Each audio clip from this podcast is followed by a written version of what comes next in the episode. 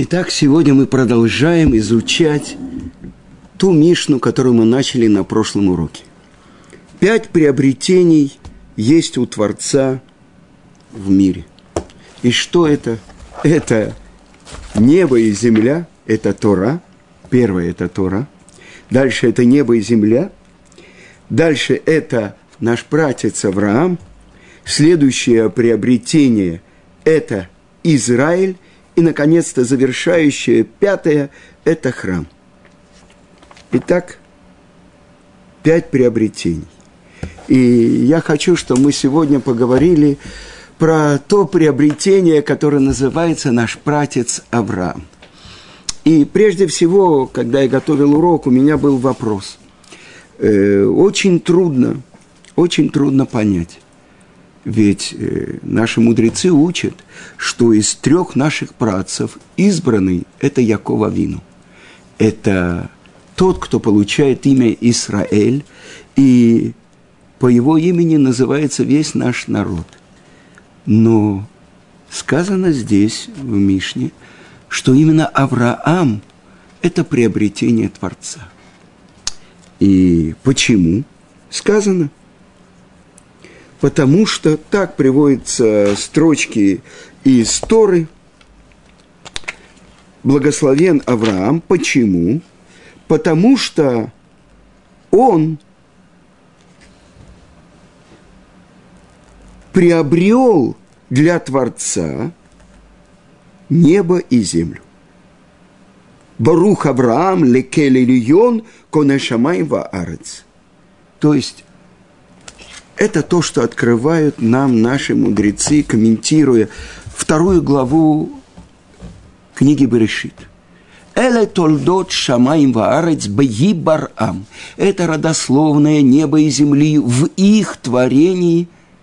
И написано там, измененным способом в середине баи барам, маленькая буковка гей. И учат наши мудрецы, из тех же самых букв составляется имя – Авраам. Это раздословное небо и земли в Аврааме. Ради Авраама сотворены небо и земля. И мы с вами уже учили в первых главах поучения отцов, десять поколений было от Адама до Ноха, и десять поколений от Ноха до Авраама. И все они приходили и гневили Творца, пока не пришел Авраам – и не взял плату всех, то есть оправдал существование всех этих поколений, чтобы родился Авраам и оправдал существование неба и земли. В Талмуде объясняют наши мудрецы, когда начинается двухтысячелетие Торы в мире. Ведь мы знаем, первые две тысячи лет это названо Тогу во Богу, хаос, отсутствие формы. Вторые двухтысячелетия – это двухтысячелетие Торы. И, наконец-то, третье двухтысячелетие – это двухтысячелетие Машеха, во время которого мы живем. И вот, учит Талмуд, что когда начинается вот это двухтысячелетие Торы, когда Аврааму исполняется 52 года – и где он находится? Он находится в Харане. И что он там делает? Сказано, что Авраам в, учит еврейству, учит Торе, которая будет еще дана его потомкам через много сотен лет. Учит вере в единого Творца тех, кто приходит к нему учиться он учит мужчин, а Сара учит женщин, бейт мидраш Авраама. И я слышал от Гаона Рамыши Шапира, что этот бейт мидраш называется эмуна, вера. То есть, сказано, он посадил этот росток в мире. А что до него не было? Были великие праведники. Э, Ханох, Метушелах, Ноах, Шем – и почему же начинается двухтысячелетие Торы именно с Авраама? И когда они выходят из Харана, написано в Торе, в это нефеш ашерасу бехаран. И души, которые сделали в Харане. Что открыл в мире Авраам, то, что не было до него. И так написано у э, Рамбама в законах об идолопоклонстве. Первая глава, третий закон. И его отец, и его мать, и он сам служили идолам. Видите, мы не скрываем, и даже на солнце есть пятна. Про Авраама мы пишем. Авраам служил идолам. Но одна мысль не давала покоя Аврааму, и он обдумывал ее днем и ночью. Как это возможно, что весь мир находится в непрерывном движении и изменении, чтобы не было того, кто всем этим управляет и приводит в движение. И так открыл Авраам – первооснову всего, единого Творца мира. Это была самая большая революция, произошедшая в мире. Это не написано у Рамбама, это я слышал от Гаона Рамойши Шапира. Изменение понимания в сердце одного человека.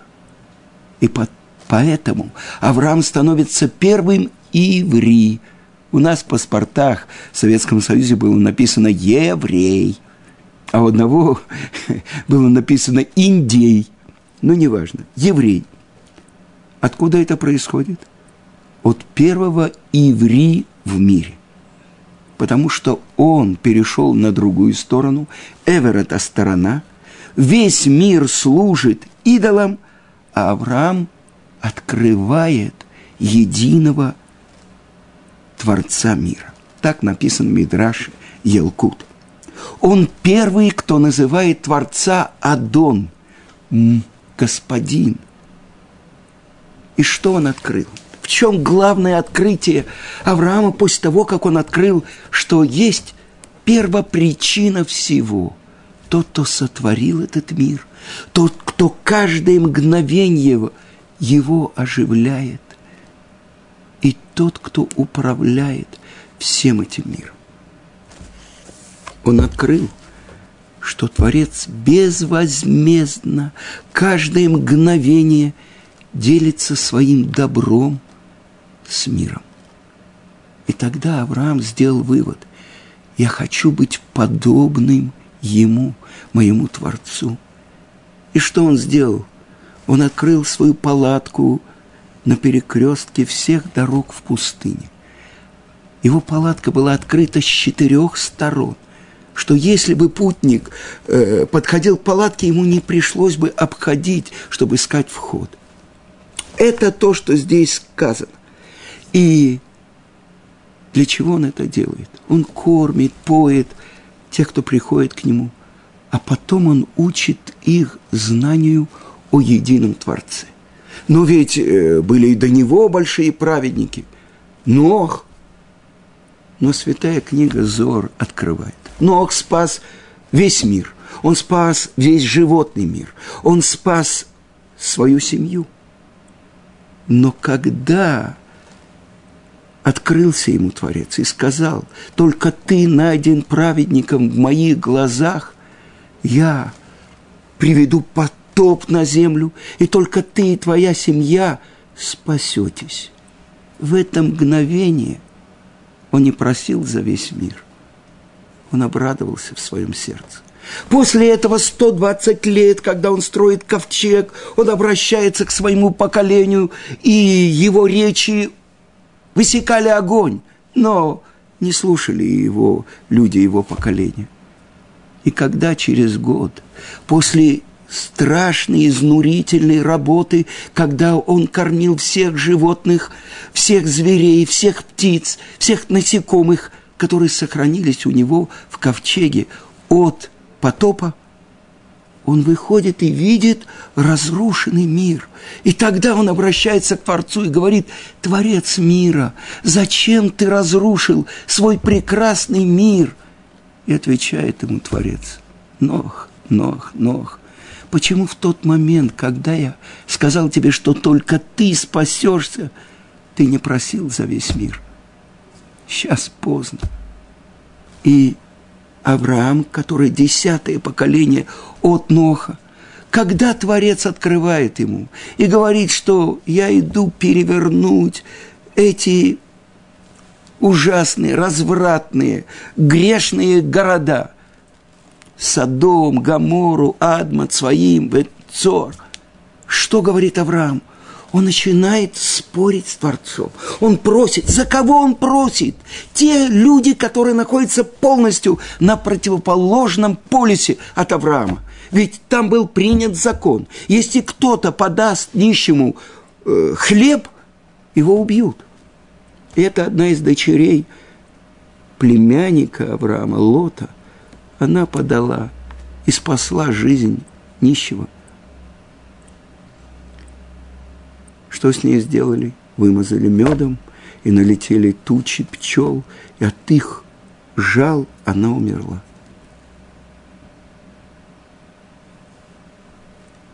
Но почему люди не могли уйти из этого города?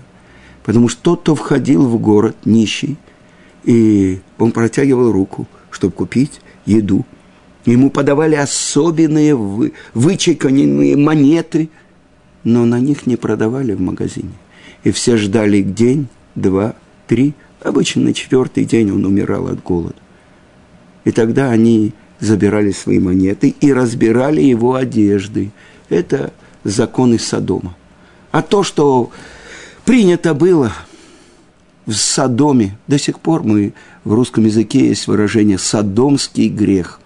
То, что во многих столицах мира устраивают парады гордости, гордости, парады позора, когда люди выставляют на показ, что они бунтуют против Творца, что они совершает садомский грех. Садом. И вот за этих людей просит Авраам удивительная вещь. Он говорит, может быть, 50, 45, 40, 30, 20, 10, хотя бы 10, если найдутся праведников. Спаси весь город. Ну как можно? Наоборот, это хорошо, что были уничтожены злодеи. Но, может быть, там есть 10 праведников, они спасут. И что? Эти города будут жить по этим законам? Но, может быть, там эти праведники смогут подействовать на других, и, может быть, хоть кто-то исправит свой путь. Сказано про Авраама, который приобрел для Творца небо и землю. Ведь Творец хочет, чтобы мир существовал. Я слышал от великого мудреца, который объяснил – Сказано так, что Творец хотел сотворить мир по мере строгого суда. И увидел, что мир не может существовать. И тогда он присоединил к нему меру милосердия. И тогда человек идет, спотыкается, падает в грязную лужу, но он встает, он умывается, это сказано про праведника. Семь раз упадет праведник и поднимется. А злодей упадет, и в той же луже он утонет. Творец хочет, чтобы мир существовал. И объяснил так этот мудрец, что сама мера суда хочет, чтобы присоединили меру милосердия. Так вот, что открыл Авраам. Творец делится своим добром с миром. Я хочу быть ему подобным – и вот странная вещь. На третий день после обрезания, когда это самое болезненное, Аврааму в тот момент 99 лет. И что? Сказано, что он сидит у входа в шатер, потому что жаркий день. В жаркий день, когда у тебя температура, боли, пожилой, сиди внутри шатра, под вентилятором. А он сидит у входа в шатер жаркий день и объясняет, потому что Творец особенно сделал ради Авраама вещь. Он вынул солнце из ее укрытия. Такой жаркий день, что ни один путник не выходит в дорогу, чтобы не было у Авраама необходимости принимать гостей. А что же беспокоит Авраама? Что он говорит? До того, как я обрезал себя, ко мне приходили путники – А теперь, вот сейчас я обрезал, и никто ко мне не приходит.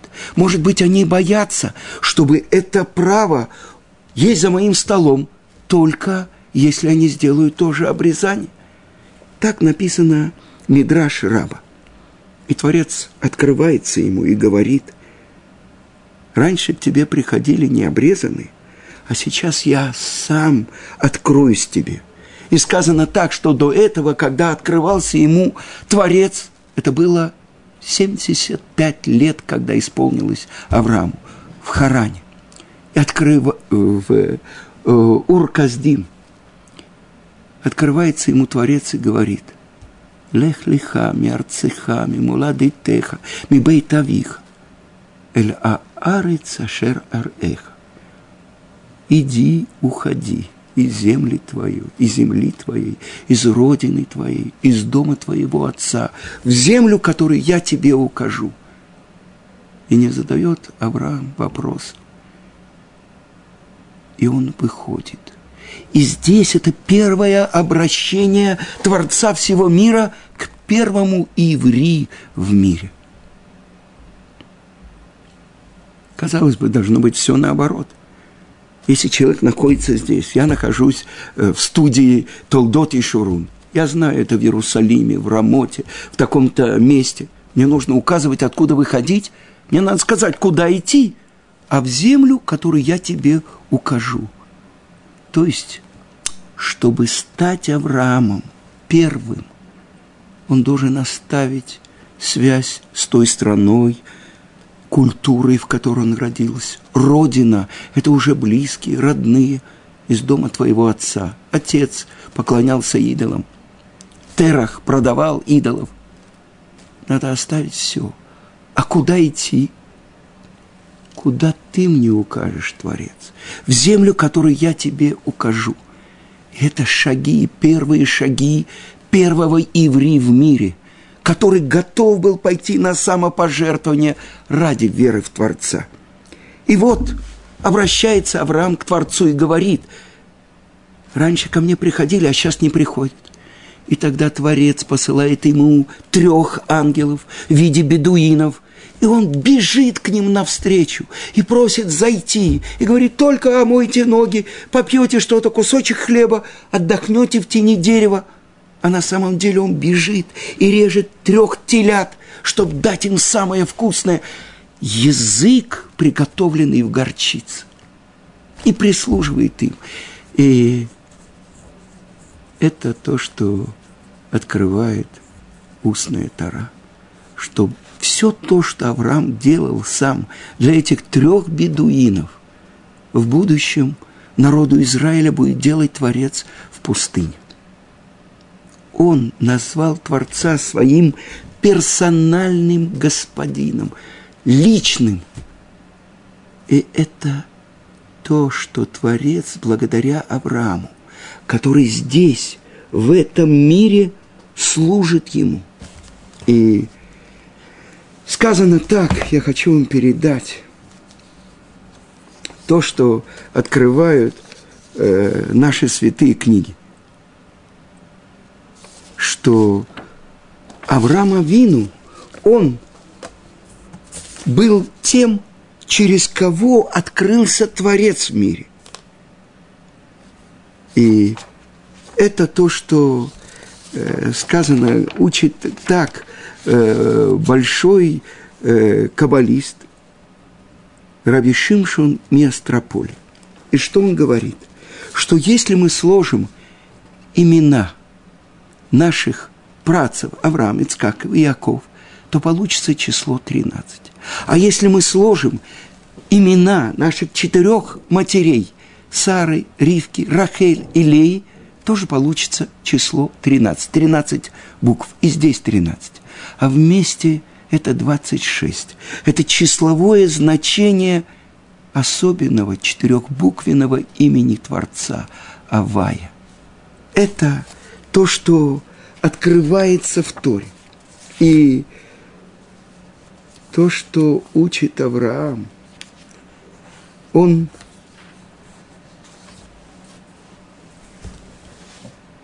основа мира. С чего все начинается? Тот вопрос, которого я начал в начале.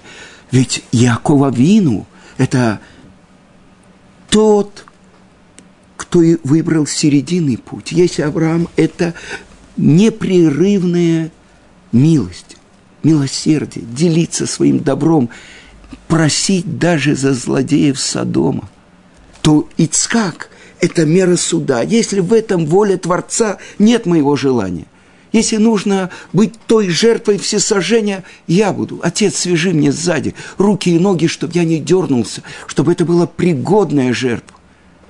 То есть максимальное милосердие, хесед, максимальный суд, закон, справедливость, гвура и серединный путь – это Якова Вину, который получает имя Израиль.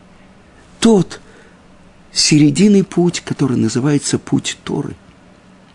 То имя, которое до сегодняшнего дня носит, несет наш народ, получивший Тору. Но почему же именно Авраам приобретение Творца, а не Яков? Израиль – это народ. Так вот, то, что, когда я готовил урок, я советовался с какими-то мудрецами, и один из них мне сказал, без хеседа невозможно Тора. Торат хесед аль лишуна. И Тора милости на ее языке. Что это такое?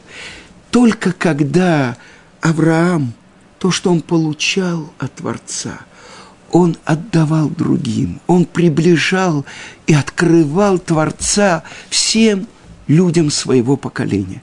В этом он видел свое назначение. Зачем я сделал обрезание, если сейчас я не могу открывать людям единого Творца. Бейт Мидраш Эмуна, вера, полагание на Творца. А по-другому то, что учится у нас, верность Творцу. И если Творец хочет мою жизнь, вот. Если Авраама бросают в огонь за его веру, и он не отказывается от веры. И он воюет с четырьмя злодеями, царями, которые воюют с пятью царями городов, э, э, Содома, Гамора, Адман, Своим и Цора, чтобы спасти Лота.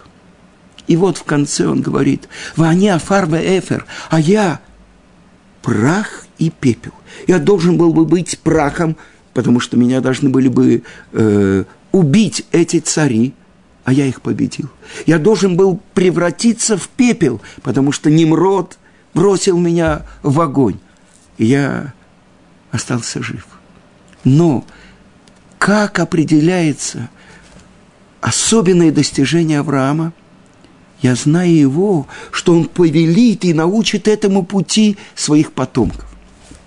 И странная вещь, ну что, э, это главное достижение Авраама, что у него родился Ицкак, а у Ицкака родился Яков, а у Якова родились 12 сыновей, то есть и все идут по пути Авраама.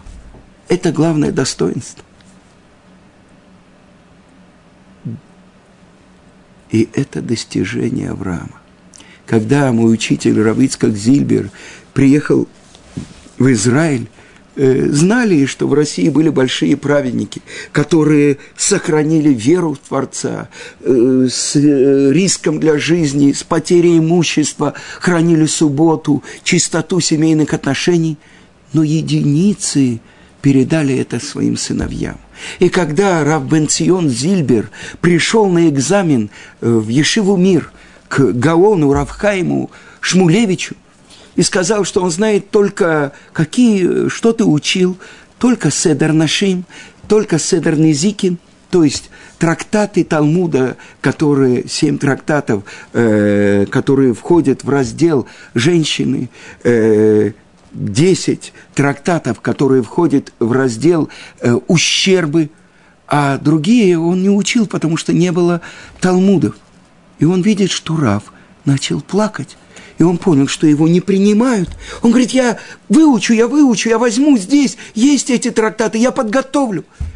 Раб Хаим Шмулевич, он плакал, потому что многие годы после, перед Коль Нидрой в Йом-Кипур, эта традиция еще от Хофицкайма произносили псалмы за евреев в Советском Союзе, за то колено, которое было отрезано от еврейского народа, которое было под властью атеистической власти э, коммунистов, атеистов. И вот то, что он видит, как этот росток, который посадил Авраам Авину, он передается из поколения в поколение. То, что меня потрясло больше всего, то, что Рав Бенцион говорил, я родился уже в счастливое время. Он родился в 49 году. Раньше за веру убивали, а в мое время только сажали в лагеря. Это то, что Авраам передал своим потомкам. Я слышал от Гаона Равмойши Шапира, который говорил про нашего учителя Равыцка Казильбера, что со времен Авраама Вину в каждом поколении есть бейт Мидраш Муна, место учения веры. И он сказал, что в нашем поколении, несомненно, глава Бейт Мидраша веры – это наш учитель Рав Ицкак Зильбер. Сказано про Авраама, что это души, которые сделали в Харане. Я один из тех душ, который сделал мой учитель Равицкак Зильбер, отказавшись от своей Торы, передавая на, нам, начинающим, эти основы – он как бы нас заново родил. Это души, которые сделал Равицкак в Иерусалиме. И, казалось бы, много лет мы учим Тору. Но вот это то, что он посеял, росток, который он передал нам, своим ученикам – я хотел назвать фильм про Равыцкака Зильбера на иврите «Вецадик то их е, и праведник своей верой будет жить». Он сказал, «Э, неудобно, вычеркни праведник. А своей верой будет жить, это можно оставить. Так я и назвал. Бы ему на то их е.